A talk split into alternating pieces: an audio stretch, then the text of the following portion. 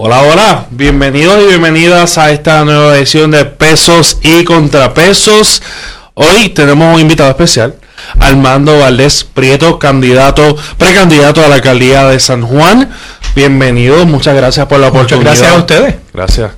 Bueno, hoy, eh, de hecho, Armando es el primer político que entrevistamos luego de la crisis política del 2019, aquel verano intenso, complicado, y que de alguna manera u otra ha cambiado la forma de hacer política eh, en Puerto Rico. Porque le gusta a quien no le guste, esto cambió. No, la, la forma no es la misma eh, de hace uno, dos, tres años atrás. Yo, vamos a empezar por eso, vamos a empezar por ahí. Armando, eh, la forma de hacer política para los que están corriendo, que lo determinaron antes de la crisis del verano, ¿han cambiado las estrategias? ¿Son las mismas? Usted que está en esos zapatos, ¿tiene alguna responsabilidad mayor? Porque el pueblo está pidiendo más responsabilidad y ya vimos con, la figura del gobernador, se tiran a la calle y, y pase lo que pase, lo sacan. Eso fue lo que ocurrió el verano. ¿Qué usted piensa? Mira, lo, más importante, primero, gracias a ustedes y a su público por, permitirme estar aquí en este espacio. Eh, lo más importante que yo me llevo del, proceso eh, del verano del 2019 es la necesidad que tenemos en Puerto Rico de hablarle, de escuchar, eh, de, servir a la juventud puertorriqueña.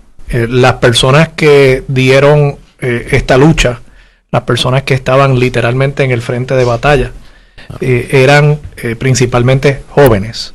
Eh, por supuesto, participaron amplios sectores de la sociedad puertorriqueña, de todos los partidos, personas que no se identifican con un partido necesariamente, personas de todas las edades, de todos los sectores socioeconómicos. Pero sin duda la vanguardia de este movimiento lo fue la juventud puertorriqueña. y, yo me considero una persona joven todavía, tengo 40 años, mi esposa es un poquito más joven que yo, ella tiene 29 años, así que ella todavía cae eh, dentro del grupo de los millennials. Y, eh, particularmente eh, cuando hablo con mi esposa y cuando hablo con otras personas de esa generación, con la cual en cierta medida siento mucha afinidad, veo que hay una diferencia marcada entre la experiencia que yo viví y la experiencia que están viviendo los jóvenes hoy en Puerto Rico. yo vengo de una generación donde todavía nosotros creíamos en el potencial de un Puerto Rico donde cualquier cosa era posible, ¿verdad? Yo me crié en aquella época en la que eh, Puerto Rico estaba aspirando, y particularmente San Juan, la ciudad de San Juan, eh, a ser sede de las Olimpiadas en el 2004. Y yo no sé si eso era posible o no, pero era algo que, inspiraba en el joven puertorriqueño un sentido de optimismo, eh, de, todo lo que era posible, de lo que éramos capaces los puertorriqueños. Posteriormente, pues mi generación vivió esa transición a un Puerto Rico, lamentablemente, de mucho pesimismo, de recesión. Y hay una generación que me parece que es probablemente la de ustedes y generaciones más jóvenes, que, que no han vivido el Puerto Rico optimista, que lamentablemente han vivido de crisis en crisis, de recesión en recesión. Y, a esa generación puertorriqueña, y sé que quieren hablar del tema demográfico, a esa generación puertorriqueña tenemos que comenzar a hablarle, comenzar a escucharlo y, y, devolverles una promesa de un Puerto Rico en el que cualquier cosa es posible, en el que hay optimismo, en el que hay futuro.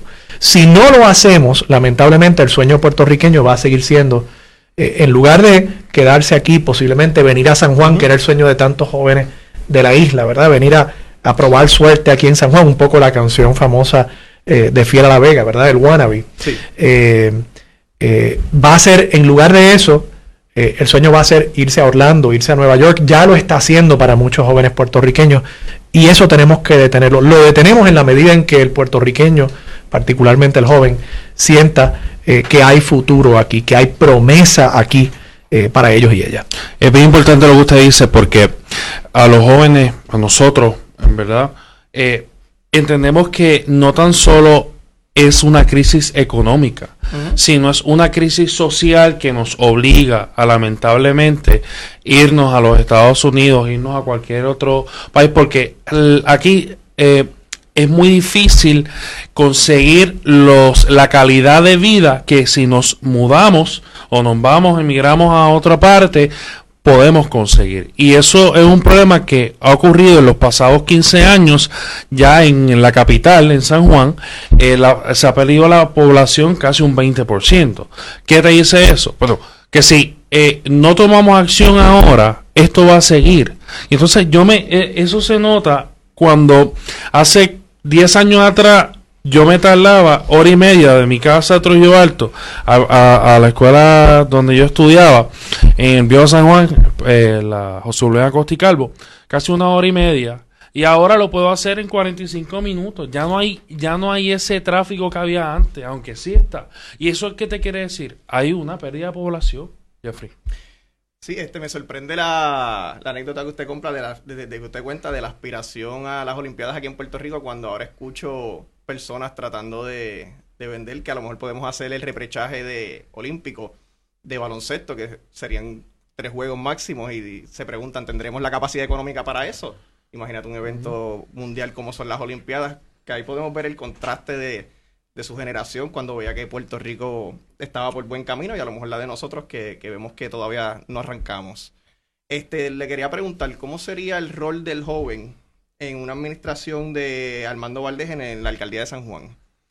Bueno, el primero, eh, yo eh, creo mucho en darle oportunidades a los jóvenes eh, dentro del servicio público. yo empecé en el servicio público siendo estudiante universitario, yo estudiaba afuera, y mis papás que, que, nunca trabajaron en el gobierno, yo me, me crié en una familia muy humilde, en la segunda sección de Levitown, una familia trabajadora. Eh, nunca trabajaron en el gobierno, siempre trabajaron en el sector privado. Y soy la primera persona en graduarme eh, de universidad de mi familia. Eh, y, cuando regresaba de ese primer semestre o primer año en la universidad afuera, en el verano, mi, mamá habla con quien era su jefe en ese momento. Y, él aparentemente era un donante de la campaña de, de la entonces alcaldesa Sila María Calderón.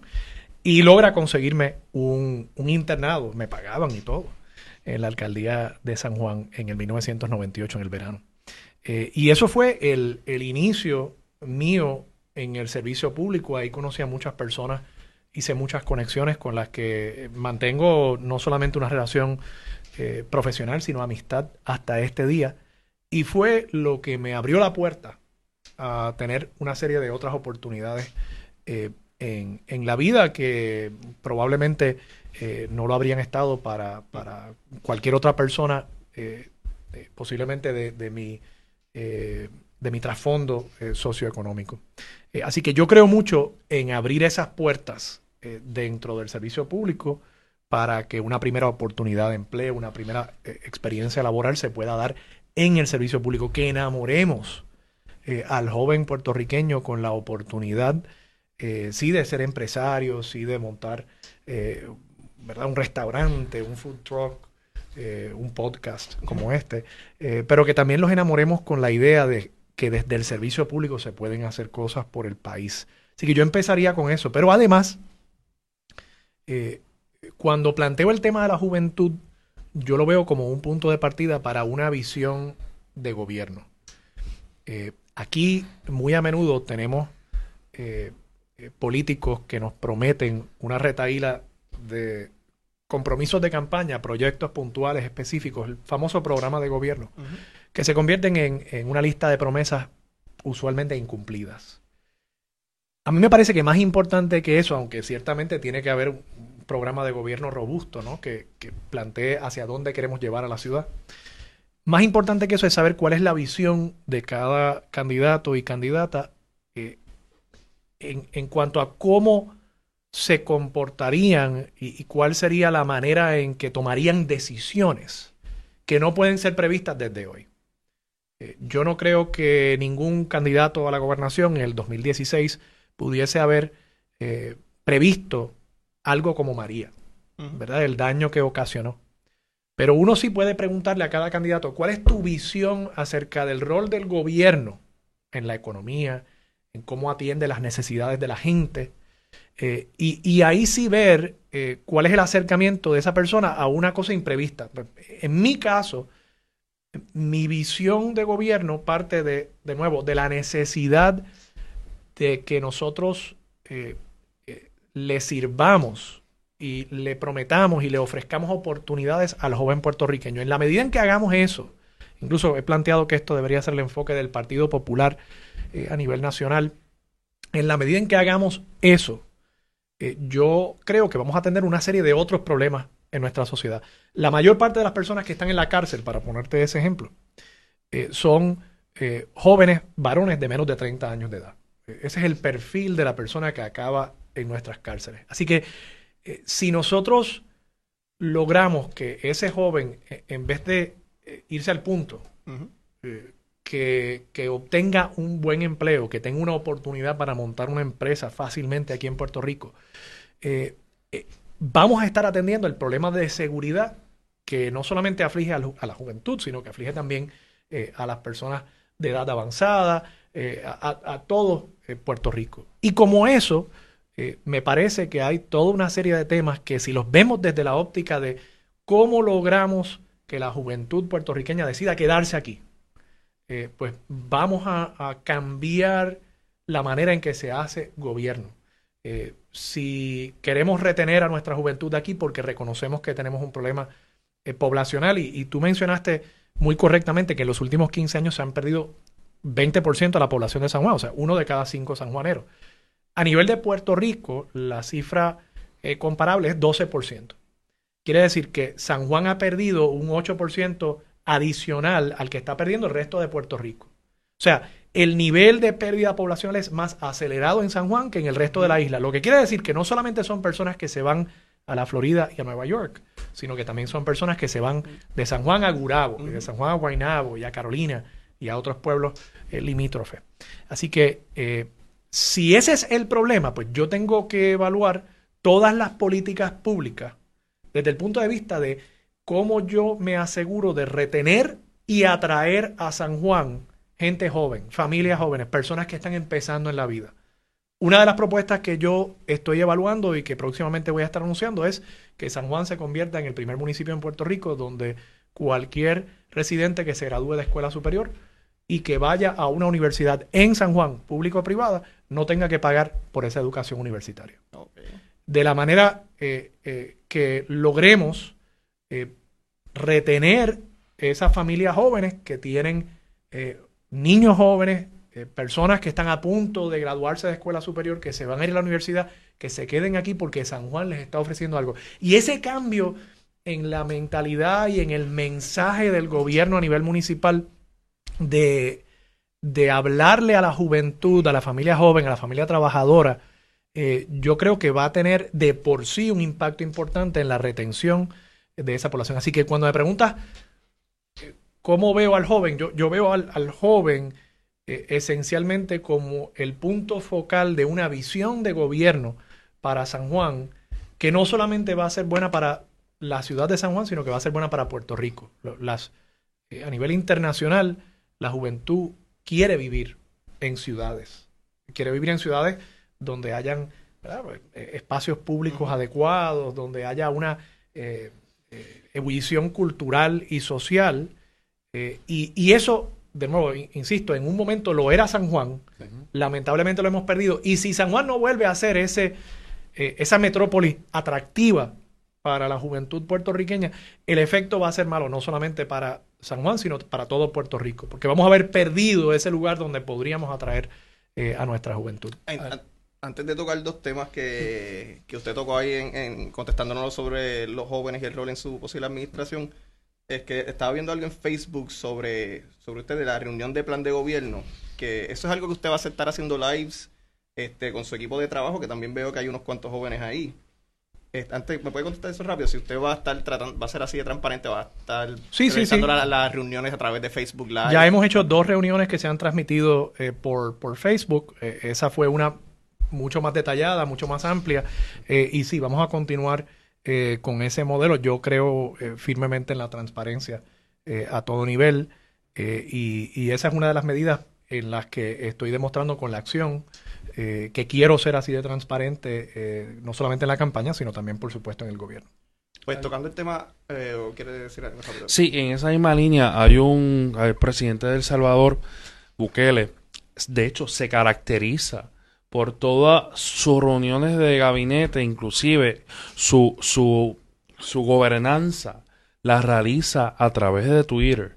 No, no, no estamos comparándolo con el presidente de Estados Unidos, que, que esos son otros 20 pesos. Porque una cosa es cómo tú la expresas y con una intención, y otra es como realmente este señor día, día a día, o sea, él despide, él hace su gobernanza la hace eh, Yamil Bukele, presidente de El Salvador, mediante Twitter. ¿Y qué crea esto? Esto ayuda a, como bien dijiste Armando, a la transparencia, pero todo, pero sobre todo a la confianza de ok, yo estoy viendo como tú estás haciendo. Porque no es lo mismo gobernar a puerta cerrada que gobernar a puerta abierta y que yo, ciudadano común de la calle, tenga acceso a esa gobernanza. Yo creo que los tiempos han cambiado y esa es una manera que los que eh, requiere acoplarse a los tiempos. Así que si esa es la manera que usted va, eh, lo felicito y espero que, que le auguro mucho éxito. Gracias. Le quería hablar primero sobre lo que usted ha hablado de atraer jóvenes a, a, la ciudad y también del tema de seguridad. Primero vamos, quiero tocar el, el de atraer jóvenes a la ciudad cuando quiero hacer la comparación entre, por ejemplo, el viejo San Juan o Condado con lo que ha sido Río Piedra. Que vemos que muchos alcaldes o alcaldes del pasado han hablado y candidatos como, por ejemplo, lo es Miguel Romero, que habló con nosotros hace como un año que nos dijo que una de sus ideas es posiblemente mover la alcaldía de San Juan a Río Piedra para ver si podía revitalizar el área. No sé si todavía eso está en sus planes, pero nos había mencionado algo así. Y, pero, eso está horrible. Eso está horrible. Eh, pero otros otros candidatos han tenido otras ideas, incluso este Santini tenía lo de Río 2020, Río 2020. Pero la realidad es que Río Piedra es una comunidad que sigue, sigue en el abandono y igual que a lo mejor otras partes de, de Santurce, que uno puede ver hasta edificios vacíos, este, que no lo están utilizando. Y también quiero unir eso con hay otras partes de Santurce que he visto que se están comprando edificios para eh, pues, este, reconstruirlo o tratar de hacer algo nuevo allí, pero que entonces ahí entra el efecto de la este, gentrificación. gentrificación ¿Y cómo entonces podemos revitalizar esos, esos cascos urbanos que se, que se están perdiendo, pero a la misma vez teniendo consciente algunas comunidades que todavía existen ahí? Mira, eh, déjame empezar por Río Piedra. Eh, yo estoy en contra de mover la alcaldía del Viejo San Juan a Río Piedra. Uno tiene que tener mucho cuidado con eh, propuestas que pretenden desvestir un santo para vestir otro. Y, y, el Viejo San Juan tiene, y yo fui residente del Viejo San Juan por ocho años, el viejo San Juan tiene eh, una mezcla eh, muy especial de, eh, de usos que permiten que haya una vida en ese casco urbano esencialmente las 24 horas del día. Hay personas que viven ahí y trabajan fuera, pero esos que trabajan fuera son sustituidos por personas que vienen de afuera para trabajar en las oficinas que están en el viejo San Juan. Hay turistas, hay residentes que entonces por la noche van y comen en los restaurantes y van a las barritas y gente que viene de afuera también para disfrutar de la vida nocturna en el viejo San Juan. Y todo eso crea eh, una actividad urbana en el casco del viejo San Juan, que es muy particular y, que se debe con mucho cuidado pretender alterarla con una medida desde afuera de pretender eh, sacar la alcaldía y moverla a otro lugar. Eh, igual han habido propuestas en Río Piedras para tratar de promover que los comerciantes abran negocios en el casco urbano de Río Piedra. Eh, yo creo que esos dos enfoques son equivocados. Eh, en Puerto Rico ya tenemos modelos que hemos visto que han sido exitosos. Eh, uno es el caso de Carolina. El municipio de Carolina y el casco urbano de Carolina es hoy algo muy distinto a lo que era hace 20 años. Y ahí comenzó José Aponte padre y posteriormente José Carlos Aponte, el hijo del, primer José Aponte, repoblando el casco urbano de Carolina. O sea, primero atrayendo población. ¿Por qué tú tienes que atraer población primero? Porque si yo soy un comerciante, ¿por qué yo voy a montar un supermercado donde no hay población que vaya a ese supermercado? Porque yo voy a montar un restaurante, porque voy a montar eh, un coffee shop. Y en Río Piedras, en este momento, lamentablemente, en el casco urbano, eh, la pérdida poblacional ha sido dramática. Quizás lo, más dramático que hemos visto en cualquier eh, zona del municipio de San Juan. Así que lo primero que tenemos que hacer es atraer población. Y ahí, una de las propuestas que estoy planteando es que el municipio promueva y además desarrolle por cuenta propia residencias universitarias a costo asequible no solamente para los estudiantes de la Universidad de Puerto Rico. Nosotros hemos visto la universidad como eh, quizás el, campo natural, ¿verdad?, para crear una actividad dentro de Río Piedras, pero Río Piedras tiene la particularidad de que tiene una estación del tren urbano. Y con esa conexión del tren urbano, tú conectas con la Universidad del Sagrado Corazón, en la parada del Sagrado Corazón en Santurce, conectas con la Politécnica, conectas con el liceo que está en la Ponce de León, conectas con el recinto de ciencias médicas, con universidades que están en Bayamón, con la UMED, que ahora es la Universidad Ana Jiménez, ¿no? En, en. Y tú podrías crear en Río Piedras, que es esencialmente el punto central de esa línea del tren urbano, eh, un, eh, un, casco universitario, un centro universitario, donde eh, jóvenes de todas esas universidades decidan vivir ahí, de nuevo, a costos asequibles, en un área como el Paseo de Diego, donde de pronto eh, un área ya peatonalizada se podría convertir en un campus similar a los campuses a los que van a estudiar muchos puertorriqueños que van a estudiar fuera, donde tienen esta vida universitaria en un recinto que está peatonalizado y pueden caminar y pueden ir a ver sus amistades. Y eso, cuando se logre, entonces va a comenzar a, a promover el desarrollo de comercio en los eh, primeros niveles de esos edificios, ¿verdad? Restaurantes, eh, coffee shops, colmados, bodegas y demás, para servir las necesidades de esa población que ya va a estar ahí. Pero ese es el modelo. El modelo es atraer la población y entonces comenzar a atraer el comercio que sirva a la población. Igual podríamos hacer algo muy similar eh, con égidas y personas de edad avanzada, que ciertamente es una población creciente en Puerto Rico eh, y una población que necesita también de lugares donde no tengan que estar montándose en un carro necesariamente todos los días. Así que repoblando Río Piedras es como vamos a cambiar ese modelo. Me mencionas también el tema de la gentrificación. Yo creo que hay que tener cuidado con importar estos conceptos de Estados Unidos y pretender que son aplicables como marcos de análisis a la situación en Puerto Rico. Eh, cuando hablamos de gentrificación en Estados Unidos, estamos hablando de ciudades como Nueva York, como San Francisco, donde por diversas razones los precios de las propiedades han aumentado dramáticamente, producto de un eh, eh, de una migración hacia adentro de la ciudad de montones de profesionales por diversas razones. En San Francisco, obviamente, pues Silicon Valley, el desarrollo de la industria tecnológica, Nueva York, por lo que sucedió básicamente a partir de la administración de Giuliani, donde convierte a Nueva York en una ciudad segura y eso comienza a atraer de nuevo eh, profesionales que querían vivir eh, en Manhattan y ahora incluso creciendo hacia zonas como eh, Brooklyn y Queens. esa realidad no está sucediendo en Puerto Rico y mucho menos en San Juan en este momento. como les planteé, San Juan ha perdido uno de cada cinco residentes en los últimos 15 años. Eso era del 2000 al 2015. Del 2015 al 2018, obviamente ahí también tenemos el periodo eh, de María. En esos tres años, 2015 a 2018, se perdieron otros 35 mil residentes. 35 mil residentes en tres años. O sea, la población de San Juan, conforme al estimado del censo del 1 de julio del 2018, está actualmente en 320 mil residentes. San Juan en un momento llegó a tener casi medio millón de residentes. O sea que eh, en este momento yo no me atrevo a hablar de gentrificación con la posible excepción del viejo San Juan, donde de nuevo se dan unas particularidades eh, que sí hay un desplazamiento por algunas razones, entre ellas, por ejemplo, el advenimiento de plataformas como Airbnb y HomeAway. Eh, pero, pero fuera del viejo San Juan, eh, yo no me atrevería a hablar de ese concepto. Por supuesto que no en Río Piedra, eh, donde lo que tenemos es abandono, donde lo que tenemos es eh, emigración de residentes hacia afuera. Eh, y, en Santurce, aunque sí sucedió con proyectos como Ciudadela y las expropiaciones que hubo en torno al área de Anton Santi cuando la administración de... Más, más ese, ese proyecto que este, veo, vi mucha gente que estaba hablando sobre ese concepto, por eso que está pasando con la ciudadera, más lo que estaba al, frente también con lo de con lo de, ¿cómo se llama? 23. 23 y todo eso. Pero sí, eh, te tiene razón. Pero el lote 23, por ejemplo, el lote 23 era un, lote vacío. Sí.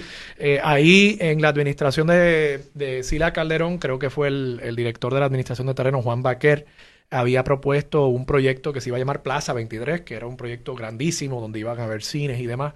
Y, y precisamente el lote 23 es un ejemplo interesante de cómo se pueden hacer proyectos eh, pequeños de bajo impacto que no requieren muchísima inversión, pero que reutilizan espacios que en la ciudad estaban baldíos y que ciertamente se convertían en focos de eh, basura, vertederos clandestinos y demás y de actividad delictiva.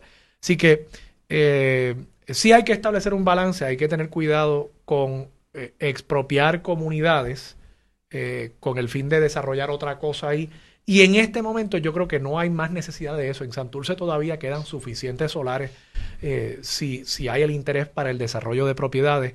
Esa es una de las razones por las cuales, y, creo que querías comentar esto, Jeffrey, también, eh, una de mis primeras propuestas fue eh, para el desarrollo de huertos o fincas agrícolas urbanas en, en, la ciudad. El proyecto de agricultura. Correcto, el proyecto de agricultura, que la idea ahí es precisamente poder utilizar solares eh, vacíos eh, para desarrollos, de nuevo, de bajo impacto que no impliquen que necesariamente ese dueño de terreno va a perder un uso futuro. Si de aquí a 10 años alguien quisiera desarrollar un edificio en esa propiedad, eh, pues el que haya una finca urbana agrícola no implica que esa propiedad perdió cualquier uso futuro y a la misma vez la inversión para convertir lo que hoy es una propiedad abandonada en una propiedad donde se le está dando un uso, donde hay una actividad económica, es muy baja.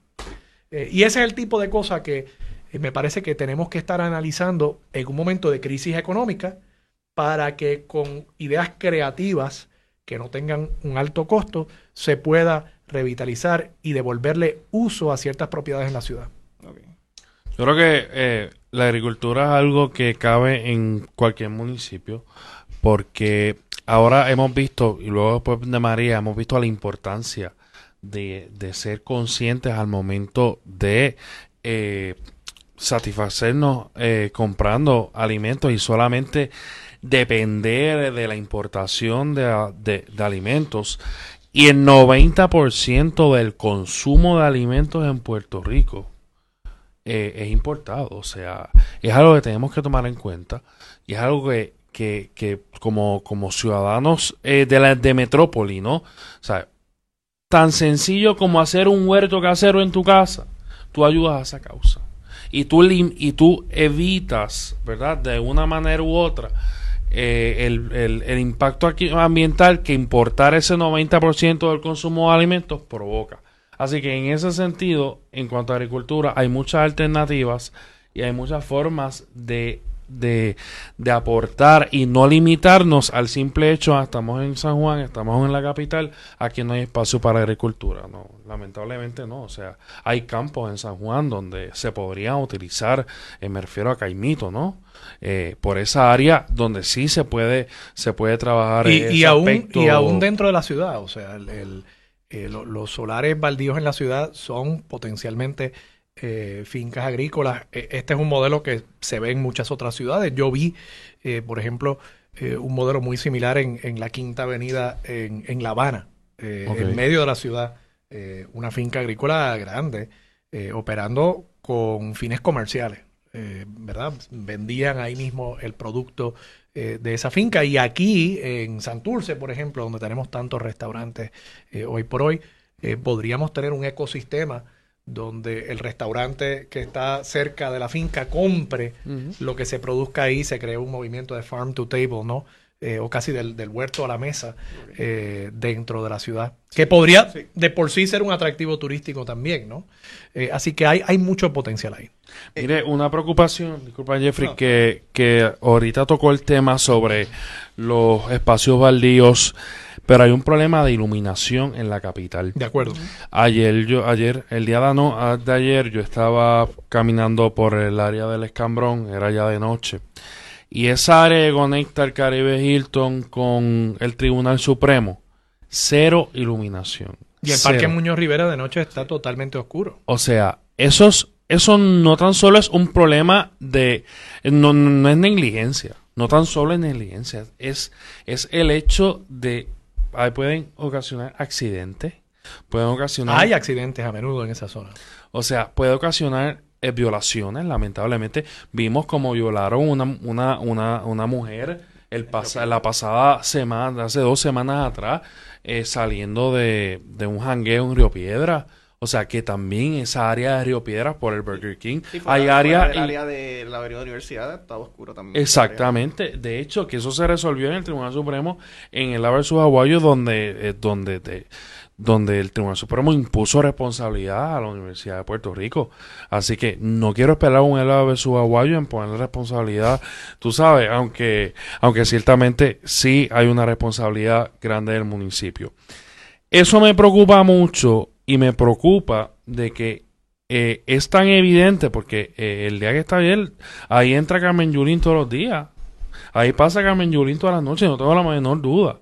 No se da cuenta de eso, no se da cuenta, y te lo digo porque, o sea, es una preocupación que, que afecta a todos los ciudadanos de San Juan y los que no somos de San Juan también. Y, y- Así que eh, eso es un problema y quiero, y quiero que me digas eh, si usted está de acuerdo con la gestión general de Carmen Yulín como alcaldesa de San Juan.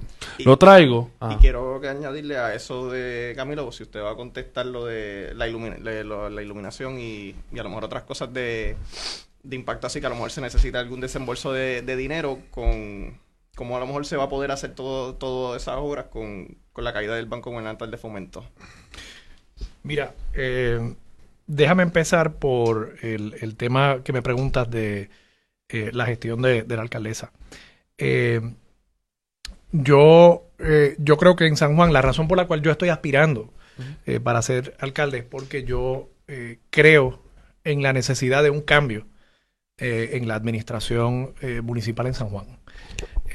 Yo respeto mucho muchas de las gestiones que ella ha hecho para hacer valer la voluntad de los puertorriqueños frente al presidente Trump y frente a un gobierno federal que ciertamente nos ha fallado en cuanto al tema de la recuperación de Puerto Rico. Pero como administradora, como gerente de la cuestión pública en el municipio, creo que han habido muchas fallas, muchas fallas, y, yo creo que hace falta un cambio profundo, un cambio radical en la manera en que se administra la ciudad, lo cual me trae a la pregunta eh, tuya, Jeffrey, sobre el tema de los fondos. Eh, ciertamente todos los municipios y Puerto Rico está atravesando una situación fiscal difícil. Pero ¿qué sucede? Ya yo como ciudadano, y quiero dejar esto claro, yo nunca he sido un candidato a un puesto electivo, nunca he sido funcionario electo, sí he sido eh, servidor público eh, hasta hace unos años que, que estuve incluso como director de la Oficina de Gerencia y Presupuesto. Pero como ciudadano y como empresario eh, y, una persona que ha trabajado en el sector privado por los pasados ya eh, 2000, no sé, ya siete años. Eh, te, te puedo decir que eh, ya yo estoy harto y, y cansado de que siempre hayan los recursos y el dinero para ciertos contratos, para ciertos salarios, eh, y que no lo haya para las necesidades básicas de la población. Una de mis primeras propuestas también lo fue el reducir el salario del alcalde de San Juan, que actualmente es de 125 mil dólares, eh, reducirlo prospectivamente para el próximo alcalde, sea la persona que sea que juramente eh, en enero del 2021, reducirlo al mismo nivel del salario del gobernador de Puerto Rico, que es 70 mil dólares. Eh, una reducción de 55 mil dólares, estaríamos hablando de 220 mil dólares en ahorros durante un cuatrienio, que no es poca cosa. Pero ciertamente no va a dar para todas las necesidades que hay. Sí da para comenzar a demostrar que hay una nueva voluntad de primero atender las necesidades de las personas que pagan los salarios de los servidores públicos, que son los contribuyentes, que somos todos nosotros. que pagamos el IBU, que pagamos el CRIM, que pagamos la patente, los empresarios que tienen que estar continuamente radicando planillas y pagando más y más cada año para poder operar sus empresas. Eh, así que yo estoy convencido que el dinero está ahí. Si se administra correctamente y si invertimos lo que lamentablemente se ha convertido en la ecuación de administración pública, que es primero hay que atender las necesidades del municipio o de la agencia o del gobierno y después la del ciudadano. Y eso implica que aumentamos contribuciones cuando hace falta más dinero para mantener la operación de la agencia. Eso no puede ser así. Yo, yo creo firmemente en que ya los puertorriqueños hemos pagado suficiente, no debe haber un solo aumento más en las contribuciones. Yo me comprometo a eso en el municipio de San Juan y lo que tenemos que hacer es, con los recursos que hay, ajustarnos y volver a lo básico. Y tú planteas, eh, Camilo, la necesidad de la iluminación en San Juan. Ese es uno de esos temas básicos eh, que eh, me parece que esta administración municipal y administraciones municipales pasadas también han fallado en atender los temas más básicos que espera el sanjuanero del municipio de San Juan. Temas como la iluminación, temas como el recogido de basura, temas como el estado de las calles. Y en eso yo creo firmemente en dos cosas. Primero, el uso de la tecnología. Ahora hay eh, focos, eh, bombillas, que tienen un RFID, ¿verdad? Un radio frequency, eh, que permite que cuando esa bombilla está fundida, inmediatamente emite una señal que un vehículo pasando por debajo de, un vehículo municipal pasando por debajo de ese foco, sabría que ese foco está apagado, está fundido. Mm. Y eso entonces permitiría que inmediatamente se saque una orden para sustituir ese foco. ¿Cómo sucede hoy con, los, eh, eh, con la luminaria municipal? Todo opera a base de querella. Yo tengo que llamar, decir, mira, el foco frente a mi casa está fundido, por favor vengan a, cambiarlo. Y eso no debería ser. Y de ahí pasan meses. Y de ahí pueden pasar meses si es que en algún momento se atiende. Pero el punto es, las necesidades básicas de la ciudad, las cosas básicas de la ciudad, deberías atenderlas el municipio sin que el ciudadano tenga que eh, literalmente llamar al municipio a decirle, mira, hay un foco fundido. Así no es como funciona en ninguna otra parte ni en ninguna otra ciudad moderna eh, en este momento. Igual el tema de la basura.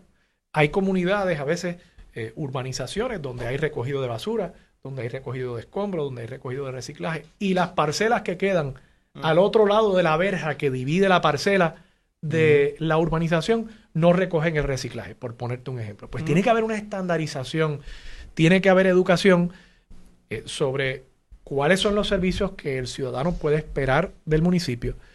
Pero principalmente tiene que haber un regreso a una gerencia que se enfoque en las cosas básicas de la ciudad.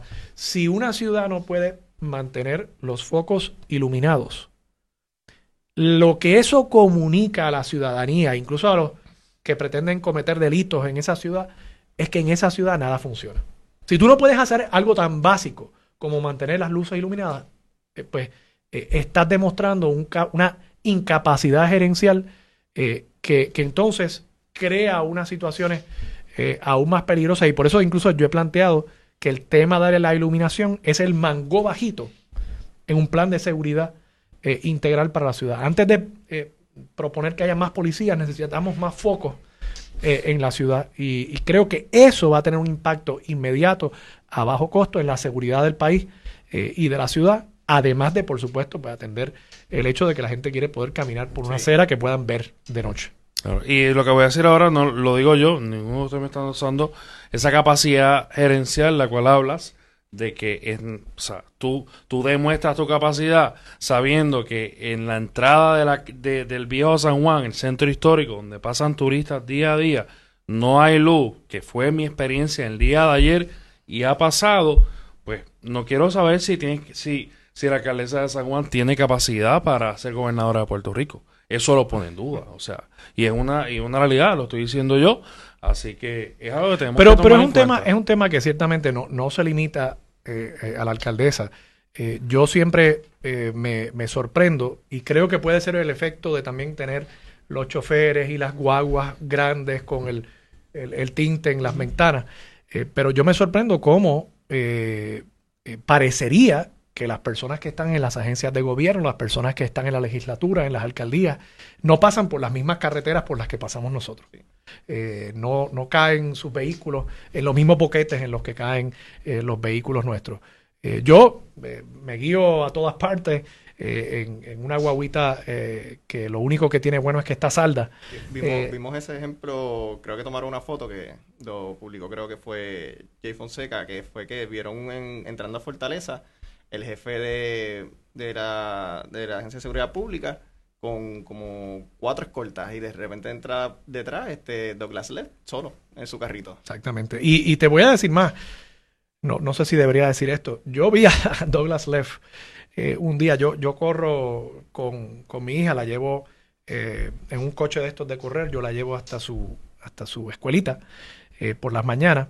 y yo saliendo por la mañana, como a las 7 de la mañana un día, vi a Douglas Leff corriendo eh, cruzando el puente Dos Hermanos, eh, desde Condado hacia el área de Miramar, y, estaba solo, o sea, de pronto hasta miré así alrededor para ver dónde estaban los escoltas o si tenía algún vehículo siguiéndolo o algo por el estilo. El tipo estaba corriendo solo. Y esto es el jefe del FBI en Puerto Rico. Para mí eso me demuestra que todo el tema de las escoltas, los choferes, eso es totalmente innecesario. Eh, mi compromiso con eso también es eh, eliminar todo eso en, en, cuanto a la oficina del alcalde. Eh, y, Su chofer también lo eliminó. Pues yo no tengo chofer ahora, así que no. y no lo, lo, corresponde al alcalde, porque Santini tuvo. Lo, lo, lo, voy a hacer. Y te voy a decir más, yo no quiero que parezca que son solamente palabras. Yo fui director de la Oficina de Gerencia y Presupuesto hace 11 años. Yo no tenía chofer. Eh, y yo, yo he visto directores de la Oficina de Gerencia y Presupuesto de allá para acá eh, que han tenido chofer, que han tenido escolta. Incluso yo no tenía escolta, yo A veces yo digo, esos jefes de agencia si tienen escoltas, como si mucha de la población no saben ni quiénes son. Exactamente, exactamente. Y, y honestamente aquí, eh, salvo por quizás lo que pasó con Ricardo Rosselló en este verano, yo no nunca he visto una animosidad eh, demasiado grande hacia ninguna figura política y mucho menos un jefe de agencia. Sí, yo estaba relajando el otro día que cuando, cuando Ricardo Rosselló hicieron la compra de la guagua blindada, yo digo, pero, pero si en Puerto Rico nunca pasa nada, porque vas a necesitar una guagua de 250 mil dólares. Quizás anticipado lo que iba a pasar. Y después yo di, después le comento a ellos, bueno, ahora posiblemente si la necesite.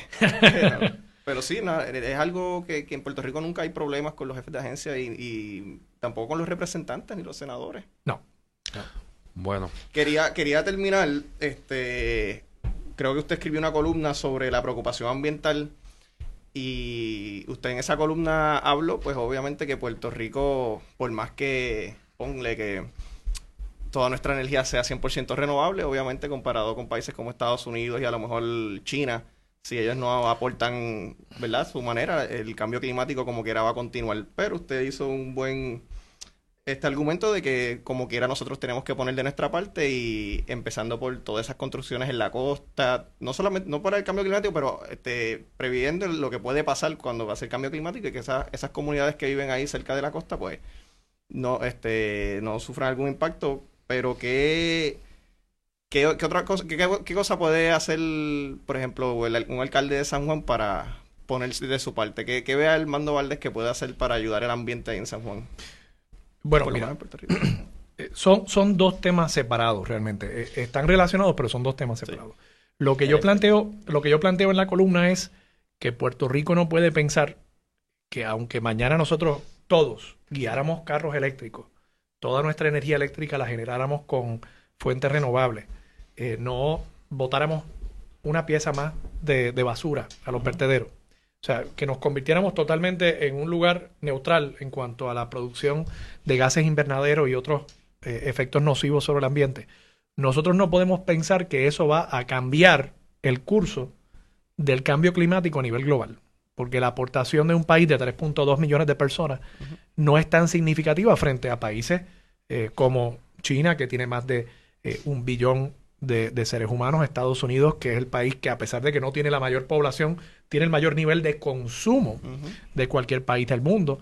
Eh, y, en ese sentido, aunque nosotros tenemos un deber como ciudadanos del mundo de hacer una aportación para eh, tratar de mitigar los efectos del, cambio climático y hacer nuestra aportación al, al esfuerzo global que se está dando en esa dirección, tenemos que reconocer el otro lado, que es el efecto que va a tener todo esto sobre eh, Puerto Rico y cómo nosotros nos preparamos ante esos eh, efectos.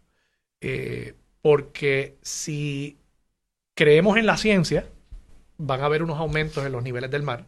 Ya lo estamos viendo, va a haber mayor erosión costera. Y eso va a tener un impacto para comunidades como Ocean Park, pero también va a tener impactos, y los está teniendo ya, para comunidades como las que están en torno al, Caño Martín Peña, ¿verdad? La zona de, del Caño y de las comunidades del G8 y Cantera son zonas donde a menudo, con una lluvia de una, dos pulgadas, hay inundaciones. Y eso sucede en gran medida por los impactos eh, de, obviamente, eh, la obstrucción del flujo natural del agua en el caño, ¿verdad? Por un proceso eh, humano a través de décadas, la sedimentación adicional que, que, tiene la laguna San José, donde incluso esto es un tema de seguridad nacional para Puerto Rico, la sedimentación de la laguna San José por, por el impacto de, haber ataponado el caño Martín Peña y que ya no hay un flujo natural hacia el resto del estuario, eh, ha causado que el nivel de captación de la laguna sea menor, el nivel de captación de agua, de lluvia. Y eso está causando en ciertos momentos durante el año inundaciones en el aeropuerto, que, que no, es un problema de seguridad nacional. Así que hay una diversidad de impactos que nosotros como ciudad y como país tenemos que comenzar a desarrollar políticas públicas para atenderlas proactivamente antes de que sucedan. ¿Cuáles son algunas de esas políticas y cómo el municipio podría aportar? Pues mira, eh, yo entiendo que tenemos que poner una moratoria absoluta y total sobre cualquier construcción en la costa. Incluso yo entiendo que se debería evaluar una moratoria sobre construcciones nuevas en solares no impactados en todo el municipio. Cuando tenemos un problema poblacional tan marcado, de nuevo, donde San Juan en los últimos tres años ha perdido 35 eh, mil residentes y en, eh, si vamos hacia atrás, 20% de su población desde el año 2000, pues eh, no debemos estar pensando en más construcción nueva en solares no impactados fuera de los cascos urbanos, porque al final del día lo que estamos haciendo es reduciendo terrenos que podrían utilizarse para otros fines, para fines de conservación, fines agrícolas u otros. Y estamos entonces impactando eh, a largo plazo eh, la eh, economía de un sinnúmero de seres humanos y de personas que son propietarios de propiedades existentes en, el, en, San Juan. ¿no? Si tú sigues construyendo, si tú sigues aumentando el supply y no hay más demanda, más oferta y no hay más demanda, pues entonces van a seguir bajando los precios de las propiedades en San Juan.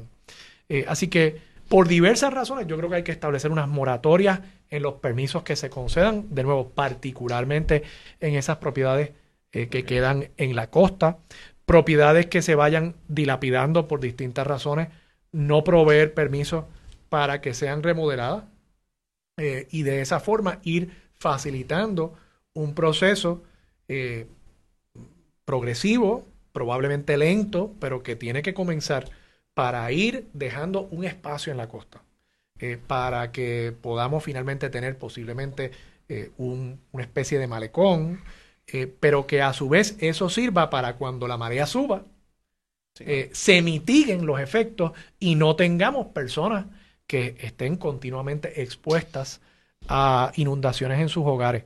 Ahora, lo que sí planteo en esa columna que es muy importante es que esto tiene que verse desde un punto de vista equitativo. No puede ser que nosotros vayamos a hacer unas inversiones millonarias eh, únicamente por salvar la costa eh, donde están las casas eh, de las personas más pudientes y que no estemos dispuestos a hacer esas mismas inversiones donde hay más personas, pero resulta que son personas menos pudientes, personas pobres, personas de clase trabajadora. Y obviamente me refiero aquí en el caso de San Juan a comunidades como Cantera y el G8. O sea, tiene que haber equidad en lo que se hace y tiene que haber una lógica. Eh, yo podría justificar una inversión grande para proteger la costa por los efectos eh, que tendría el perder la playa sobre la industria turística en San Juan. Pero no puedo justificarlo únicamente porque es que ahí vive tal y más cual, eh, o el familiar de tal persona. Eso no puede suceder. Tiene que haber un, un acercamiento lógico y razonado a las decisiones de política pública, pero tiene que haber también una visión de equidad para asegurarnos que no sea todo para un sector y nada para otro. La equidad es bien importante eh, y sobre todo la administración pública eh, tomando en consideración todos los factores, ¿verdad? Los factores no tan solo económicos, sino sociales que impactan de una manera u otra. Armando eh, Valdés Prieto, gracias por la oportunidad, gracias Camilo por Miguel. recibirnos. Muchas gracias. Gracias, aquí, aquí a la orden. Siempre quiero darles un anuncio antes de culminar la entrevista. El viernes eh, 13 de septiembre vamos Sí, a estar, mañana. eso es mañana. Vamos a estar en el cole, en la asamblea, en la convención del Colegio de Abogados, en el Caribe Hilton, la asamblea del sábado, en el Caribe Hilton, hablando sobre el futuro de la profesión de los abogados, una encuesta de Microjuris. Vamos también tocando varios temas de importancia nacional que ha ocurrido esta semana. Así que mañana en vivo desde el Hotel Caribe Hilton será a las 1 y 30. Así que los esperamos. Armando Valdés, nuevamente gracias por la oportunidad. y Gracias a hasta- ustedes. Será hasta otra próxima edición.